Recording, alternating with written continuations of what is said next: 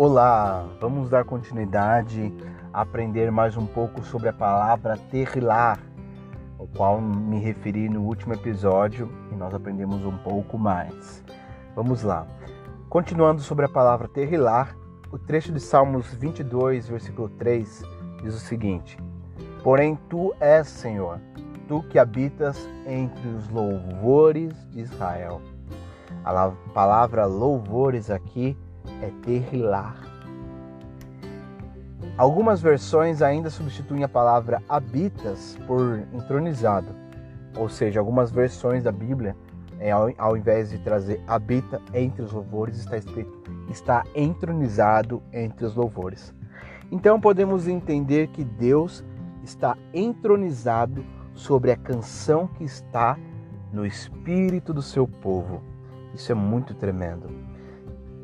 Isto é, quando cantamos pelo nosso espírito, é aí que Deus habita e está entronizado. Se levantarmos o seu trono, ele se assentará no meio de nós. A palavra terrilar é encontrada em diversas passagens da Bíblia. Em Isaías capítulo 43 e versículo 19 a 21, relata que quando Deus faz uma coisa nova no meio do seu povo, um novo cântico é inspirado. Diz mais ou menos assim no versículo 19 do capítulo 43, versículo 19 ao 21. Eis que faço uma coisa nova, agora sairá a luz. Porventura não a percebeis? Eis que porei um caminho no deserto e rios no ermo. A esse povo que formei para mim o meu louvor. Terrilar, louvor do Espírito. O louvor do Espírito relatarão. Podemos aprender que o louvor terrilar não é opcional, é um mandamento. No Salmo 66, versículo 2 diz o seguinte: Cantai a glória do seu nome, dai glória ao seu louvor, dai glória ao seu terrilar, dai glória pelo louvor do Espírito, pelos cânticos espirituais, pelo cântico espontâneo. Não devemos esperar que o Espírito Santo comece a cantar dentro de nós, mas sim nós fazemos o seu louvor glorioso cantando uma canção do nosso coração. Como diz o Salmo 66, dai glória ao seu louvor, fazemos uma canção gloriosa pelo nosso espírito. É aqui que está o segredo. Não precisamos ser musicalmente talentoso ou habilidoso para que esse louvor seja glorioso.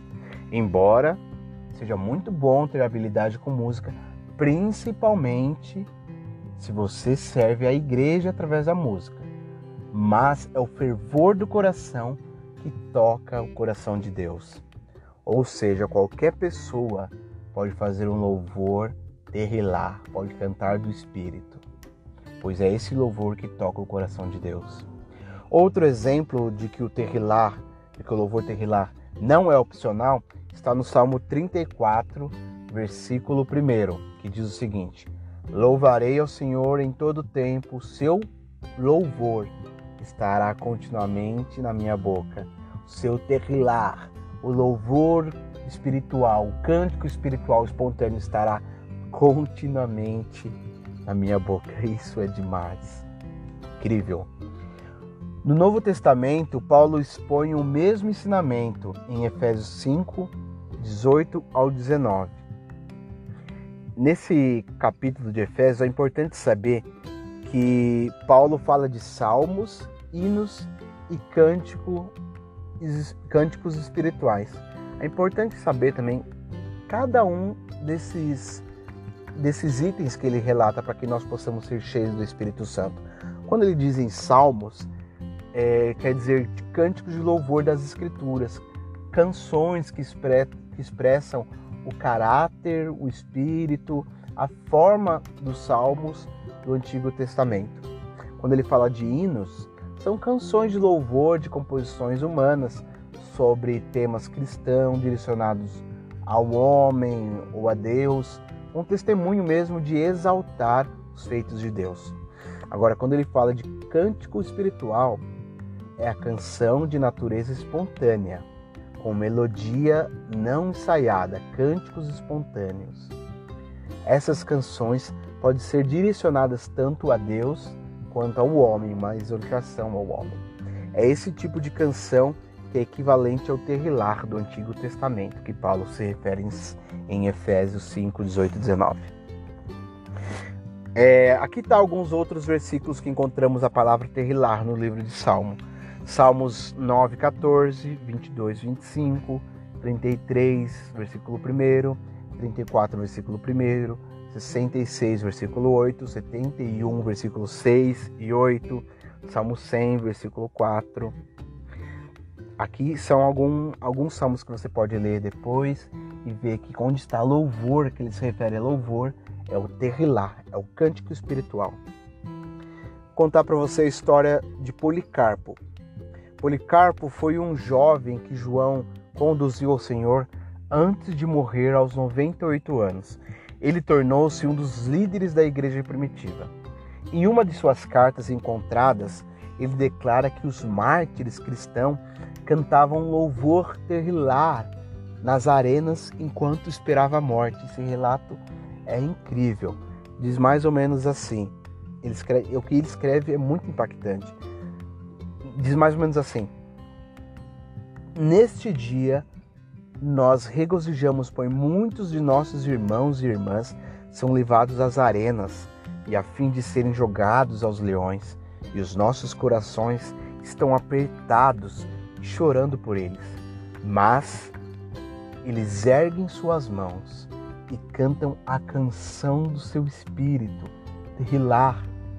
E há mais pessoas se arrependendo em seus assentos e vindo para Cristo do que o número que, estão, estamos perdendo para os leões. Este testemunho de poder do Terrilar é incrível. Que testemunho é esse? Podemos concluir então que a canção do Espírito não é algo que simplesmente evocamos. Deus é a substância desse cântico. Ele é o assunto, ele é a motivação, ele é a inspiração de nossa canção. Você poderia dizer: Eu não posso falsificar esse cântico, mas não tem nem como fazer isso. É como a Bíblia diz em Deuteronômio 10, 21. Ele é o teu louvor. E o mais incrível, quando fala louvor aqui, palavra usada é terrilar. Falar sobre a última palavra e para nós fecharmos aqui esse estudo sobre louvor e as diversas formas de expressar louvor com palavras do hebraico traduzido para o grego. Vou fechar com a última palavra que é shabak, grito de louvor. Algumas vezes, quando Deus se une à congregação num louvor terrilar, a alegria da congregação irrompe em um grito de vitória. Esta forma de louvor, o grito que pode ser ensurdecedor, é o louvor Shabak.